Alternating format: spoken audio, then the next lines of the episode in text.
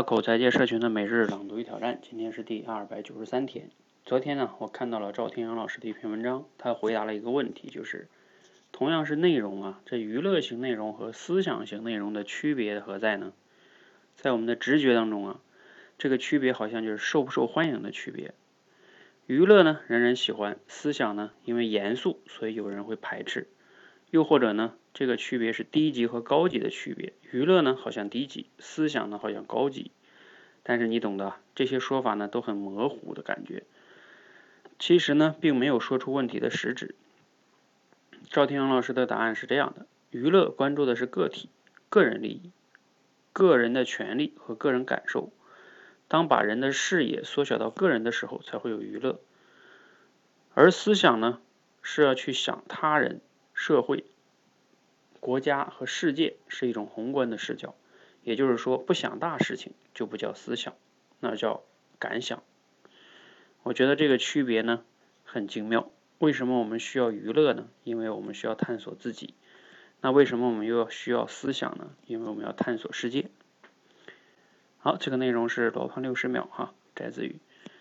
哎，读了这段内容哈，你对于娱乐和思想。是不是这个区别哈？有一个新的认识的视角哈。啊，我读了之后呢，还是觉得，嗯，他这个视角还是挺值得去。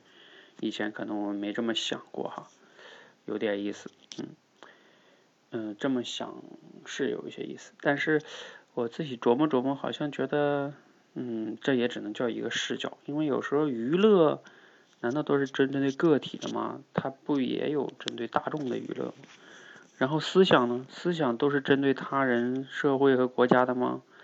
思想也有针对自己的。很多哲学家不也就在研究什么人为什么活着呀？这些，他不也算是个体的，就是这种未来吗？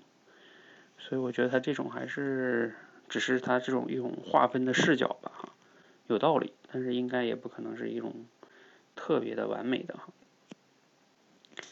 好，我们这还有个思考题，就是如何能让自己产生更多思想型的内容哈？啊，如果按照这篇文章的观点呢，就是你要多去关注他人、社会和国家哈。